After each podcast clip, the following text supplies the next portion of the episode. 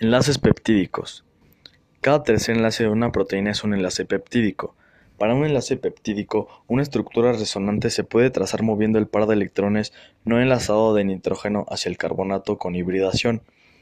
A causa del carácter parcial del enlace de doble enlace peptídico, los átomos de carbono y de nitrógeno y los de átomos unidos están unidos con firmeza en un plano.